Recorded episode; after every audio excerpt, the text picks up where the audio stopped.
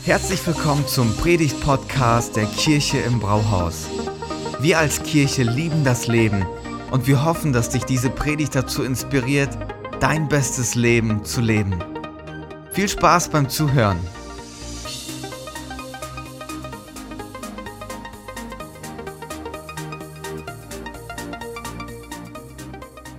Und Ahoi, Kirche im Brauhaus oder jetzt übergangsweise Kirche zu Hause.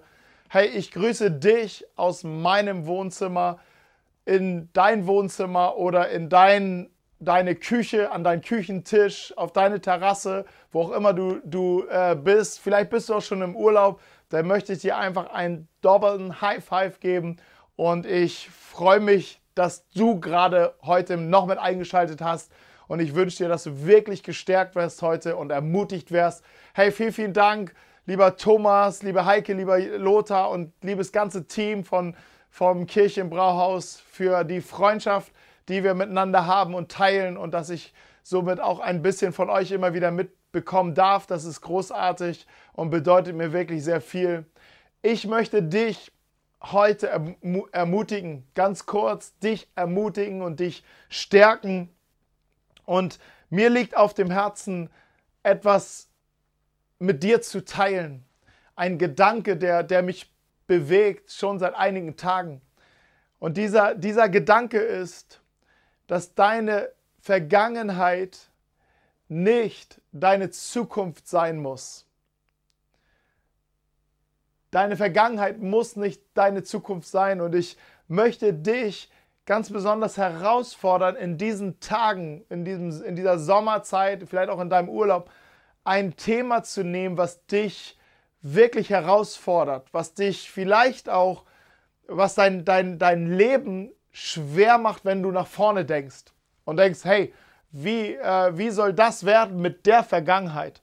Was soll aus mir werden mit der Vergangenheit? Und ich möchte zu dir sprechen, dass deine Vergangenheit nicht deine Zukunft sein muss. Ich möchte dich herausfordern, dieses Thema, was dich bewegt, wirklich zu nehmen und mit zu reflektieren und dann damit zu Gott zu kommen.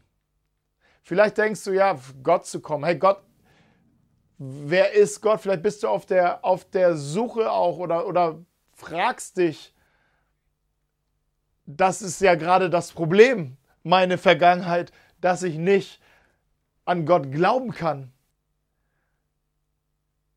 Oder vielleicht bist du noch am, am, am Rätseln und am Fragen und am ernsthaft zu überlegen, wie wäre es denn, wenn es Gott gibt, aber du weißt noch gar nicht, wie ist der Zugang zu ihm? Wie, wie, wie kann ich einen Schritt zu ihm gehen? Ich möchte dir helfen, dass du da wirklich einen Schritt machen kannst.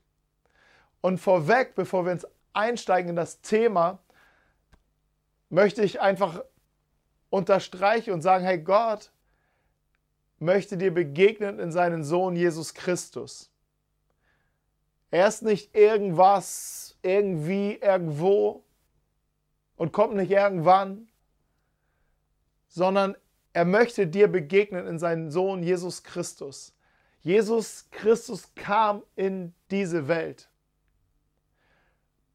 um dir und mir zu begegnen, um dir und mir zu zeigen, wer Gott ist. Er sagt, wer mich sieht, sieht den Vater. Und er hat uns ermutigt, indem er etwas sagte, Matthäus hat das aufgeschrieben in seinem Bericht über Jesus, Matthäus 7, Vers 7. Wer an mich, ähm, Entschuldigung, er, er sagt, er fordert uns heraus und sagt, klopft an und es wird euch aufgetan. Sucht und ihr werdet, finden. Bittet und ihr werdet empfangen. Und Jesus lädt uns ein, wirklich Fragen zu stellen. Jesus lädt uns ein, wirklich mit unseren Themen zu ihm zu kommen. Jesus lädt uns ein, wirklich ähm, nicht nur stumpf irgendwas zu glauben, sondern wirklich ihn zu suchen. Und vielleicht ist dein Thema, was dich herausfordert, ein Thema, wo du Gott ganz neu begegnen kannst. gerade in dieser Schwere, die vielleicht einige Themen mit sich bringen, die einzelne von uns haben, vielleicht du auch. Und angestoßen ist dieser Gedanke durch ein Gebet, was ich entdeckt habe. Ich weiß nicht, ob du betest oder wenn du betest, wie du betest. Aber ich habe ein Gebet gefunden, was mich sehr inspiriert hat. Und es steht in einem Buch der Bibel im Alten Testament, wo man schnell weiterliest. Es liest sich an dieser Stelle tatsächlich wie ein Telefonbuch. Das ist 1. Chronik 4 und in den Kapiteln 1. Chronik 1 bis 9, da ist ein Name nach, kommt ein Name nach dem anderen vor und du fragst dich so, wow, was, was ist hier denn passiert? Hier passiert ja nichts. Wenn man ein bisschen darüber studiert, dann merkt man auch, okay, das ist, da, da, da sind tiefen, tiefe Gedanken hinter, hinter diesen ganzen Namen. Aber im Alltag liest man einfach da drüber. Und mittendrin ist ein Gebet versteckt und dieses Gebet ist das Gebet des Jabes, 1. Chronik 4, Vers 10. Und da heißt es, aber Jabes hatte den Gott Israels angerufen und gesagt, dass du mich doch segnen und mein Gebiet erweitern mögest und deine Hand mit, mit mir sei und du das Übel von mir fernhieltest, dass kein Schmerz mich treffe und Gott ließ kommen, was er erbeten hatte. Wow, Gott ließ kommen, was er erbeten hatte. Wow, wenn, wenn, wenn ich doch nur wüsste, dass Gott mein Gebet erhör, hören würde, würde ich doch ganz anders beten, oder? Und hier sehen wir, lesen wir von einem kühnen Gebet und lesen davon, ähm, Gott hat dieses Gebet erhört. Und, und er betet hier nicht klein, der, der Jabes, er betet groß, dass du mich segnen möchtest. Segnen mit all den Segnungen, die du hast, Gott. Ich will diese Segnung haben dass du mein Gebiet erweitern möchtest. Ich möchte den Einfluss haben. Den, ich, möchte, ich möchte ein weites Land haben. Ich möchte ein großes Leben leben. Und dass du mich natürlich beschützt, dass deine Hand auf mir ist und dass du mich erlöst von jedem Schmerz und Übel von mir fernhielst. So, wow. Wow, das ist mein Gebet. Aber gebeten kannst du ja, was du willst. Interessant fand ich den Punkt und Gott ließ es so kommen. Und dann wurde ich neugierig. Und dieses Gebet fängt hier an mit dem Wort aber. Und der Punkt ist wichtig. Dieses Wort mit den vier Buchstaben aber ist wichtig. Und ich möchte dich segnen mit einem heiligen aber, weil dieses aber hier ist absolut heilig. Denn dieses aber führt Jabes aus seiner Vergangenheit in eine Zukunft, die nicht geprägt ist von der Vergangenheit, sondern die geprägt ist von dem, der alle Zeiten in der Hand hat. Und ich möchte dich damit hineinnehmen, was ist vor dem Aber passiert. 1. Chronik 4, Vers 9 ist der zweite Vers in der Bibel über Jabes und dann hören wir auch nichts mehr von ihm. Und dort heißt es, Jabes war angesehener als seine Brüder. Okay, das ist aufgrund der Tatsache, dass Gott sein Gebet erhörte, er weites Land hatte und mächtig gesegnet war. Er war angesehen als seine Brüder. Seine Brüder haben anscheinend dieses Gebet nicht gebetet. Aber jetzt kommt etwas, was aus der darüber spricht, wie es wie seine Vergangenheit war. Zwar hatte seine Mutter ihm den Namen Jabes gegeben, denn sie sagte, mit Schmerzen habe ich ihn geboren. Seine Mutter hatte ihm den Namen Jabes gegeben, denn sie sagte, mit Schmerzen habe ich ihn geboren. Ich meine, gut, jede Geburt ist schmerzhaft. Und trotzdem kenne ich kein Kind, das einen Namen trägt wie ich bin verantwortlich, dass meine Mutter Schmerzen hatte. Ich kenne kein Kind, das so heißt. Ich kenne auch keinen Erwachsenen, keinen Menschen, der so heißt. Aber Jabes lief mit diesem Namen herum. Sein Name wurde gerufen, Jabes, kommst du mal? Und er hat sofort viel mehr gehört als sein Name, sondern er hat immer dabei gehört und hören müssen, du bist verantwortlich für den Schmerz, den deine Mutter hatte. Du bist verantwortlich für den Schmerz, du bist schuld für den Schmerz, den andere haben, den deine Eltern haben, den, dass, dass Dinge schiefgelaufen sind. Du bist verantwortlich. Er hörte es jeden Tag, jeden Tag, auch als es der Mutter besser ging, als die Mutter die Schmerzen vielleicht ähm, los war und, und, und gesund und munter war. Er wurde immer daran erinnert. Auch als die Mutter die Schmerzen vergessen hatte, er wurde immer daran erinnert. Und manche von uns laufen mit solchen Themen herum, mit solchen Lasten herum, mit solchen Schwierigkeiten herum, mit solcher Vergangenheit herum. Und wie ein Gewicht hängt es an unserem Bein und wir schleppen uns durch, durchs Leben. Und selbst wenn wir gestalten wollen nach vorne und träumen wollen nach vorne, nimmt sich die Vergangenheit das Recht und stellt sich vor uns und sagt, okay, aber so wird es werden. Ich sage, wo es lang geht. Und ich möchte dir sagen, deine Vergangenheit muss sich deine Zukunft werden und muss nicht deine Zukunft sein. Und jetzt können wir etwas lernen von Jabes. Aber Jabes stand auf und betete. Und ich fragte mich, wie kann es sein, dass er so ein Spirit hatte, mit dieser Vergangenheit nicht einfach in die Zukunft zu planen und versuchen, irgendwas wegzudrücken, sondern mit dieser Vergangenheit zu Gott zu gehen. Er hatte diese Vergangenheit, er hatte das, es, es war ausgesprochen über sein Leben. Und Worte haben Macht. In Sprüche 18 ähm, lesen wir das 27, dass, dass äh, Tod und Leben in der Gewalt der Zunge liegen. Wenn du die ganze Zeit Negatives hörst, dann ist es wie ein Fluch und der Name wird Programm in deinem Leben. Aber Jabes drückte das nicht einfach weg und, und machte irgendwie so einen Teppich drüber, sondern er ging, er reflektierte und sagte, ja, so ist es in meinem Leben, aber ich gehe damit zu Gott. Das sehen wir an dieser Stelle, wo er betete und dass kein Schmerz mich treffen würde und dass du mich erlöst von allem Übel. Aber er betete ja noch viel weiter. Und, und was war in Jabes passiert? Lass uns versuchen, sein Herz zu entdecken.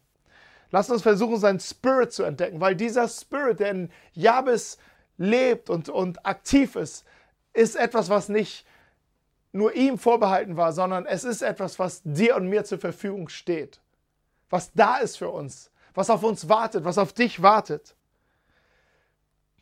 Und ich glaube, der, der erste Punkt war, dass erstmal Jabes Gott kannte. Also es gibt ja ein Kennen und ein Kennen. Wenn die Bibel von, davon spricht, dass jemand Gott kannte, dann war das nicht gemeint, dass diese Person irgendwas von Gott wusste und irgendeine Aussage zu Gott machen konnte, die richtig war, sondern das war ein tiefes Verstehen. Es meinte ein tiefes Verstehen, ein tiefes Ergreifen von dem, ich weiß, wer Gott ist. Ich habe viele Fragen, aber ich weiß, wer Gott ist. Ich weiß, dass Gott ist. Ich weiß, dass er gut ist. Ich weiß, dass er mich liebt und dass er, dass ich, dass er für mich ist. Ich weiß, dass er, dass er das letzte Wort hat in der ganzen Geschichte der Menschheit. Ich weiß es. Es ist, es ist aus einer Beziehung heraus. Es ist etwas, was die, die Seele durchdringt, das Herz durchdringt. Und Jabes kannte Gott. Und er hatte ein Gottesbild, wo er wusste, Gott ist mein Vater im Himmel und ich komme zu ihnen mit meinen Anliegen. Genau dort führt uns Jesus an anderer Stelle, als er sagt in, ja in Matthäus 7, nochmal in diesem Kontext, und sagt, hey ihr Eltern, ihr seid nicht immer gut drauf, aber trotzdem, wenn eure Kinder euch was bitten, dann werdet ihr ihnen das geben, was sie brauchen. Und ihr werdet ihnen Gutes tun. Und was, wenn ihr schon Gutes euren Kindern tut, wie viel mehr wird euer Vater, sagt Jesus, wie viel mehr wird euer Vater euch Gutes tun, die ihr ihn bitten. Und dieses, Jesus malt uns hier vor Augen, wie Gott ist. Und Jabes hatte es im Herzen, denn er war mutig und stellte sich vor Gott und sagte, okay, das ist meine Vergangenheit. aber ich komme zu dir damit. Und ich bitte dich um etwas Neues für meine Zukunft. Und Jabes war drinne gegründet in dem, wer er ist. Nämlich wer er ist in ihm. Es gibt einen Mann in der, auch im Alten Testament, er war sehr jung noch und er hatte eine erstaunliche Begegnung mit Gott. Und die machte ihn ein bisschen nervös. Und Gott sprach zu ihm, und es steht in Jeremia 1, Vers 5, ehe ich dich im Mutterleib bildete, habe ich dich erkannt. Und ehe du aus dem Mutterschoß hervorkamst, habe ich dich geheiligt. Zum Propheten für die Nation habe ich dich eingesetzt. Ich habe dich im Mutterleib gebildet. Hey, dein Vater hat dich gezeugt, deine Mutter hat dich zur Welt gebracht, aber ich habe dich ge ge gebildet. Ich habe dich erschaffen, schon vor Anbeginn der Zeit. Wenn du wissen willst, wer du bist, musst du viel weiter zurückgehen als das, was im Mutterleib geschehen ist. Da musst du zum Anbeginn der Zeit zurückgehen, dort, wo ich mich dir schon, dich schon gebildet habe und schon wusste, dass du da sein wirst und schon einen guten Plan mit deinem Leben hast. Auch wenn es nicht alles bisher glatt lief, ist heute der Zeitpunkt zu sagen, hey, ich gehe mit Zuversicht in die Zukunft, weil in mir ist etwas, was von Ewigkeit kommt und ewig immer sein wird. Und ich gehe zu diesem Gott, der das in mir hineingelegt hast und sage, gestalte du meine Zukunft. Auch, auch in dem Psalm 139, der Psalmist, er betet, und er, er, er kämpft auch in diesem Gebet mit, mit seiner Identität und er, er, man, er bricht so richtig durch an einem Moment, wo er sagt, ich danke dir, dass du mich so herrlich und so wunderbar gemacht hast, dass du mich so wunderbar gemacht hast, dass du mich so wunderbar ähm, so in, in diese Welt geführt hast. Und dann sagt er im Vers 17, 139, Vers 17, wie kostbar sind deine Gedanken über mich. Wie kostbar sind deine Gedanken. Wer wollte man sie zählen? Sie sind zahlreicher als der Sand an den Meeren. Hey, das sind Gottes Gedanken. Hey, da gibt es Gedanken aus der Vergangenheit über dein Leben, da gibt es Worte über dein Leben.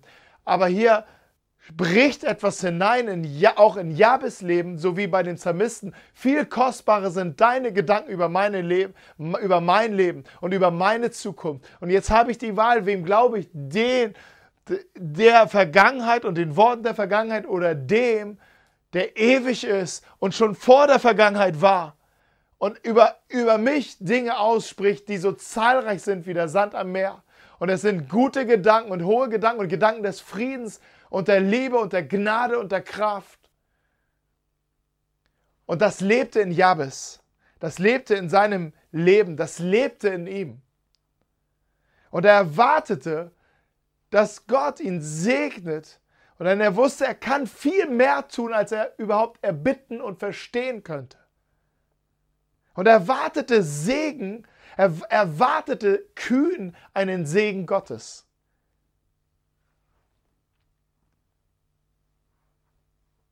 Er sagte, dass du mich doch segnen und mein Gebiet erweitern mögest, dass deine Hand mit mir sei und dass das Übel von mir fernhielst, dass kein Schmerz mich träfe, treffe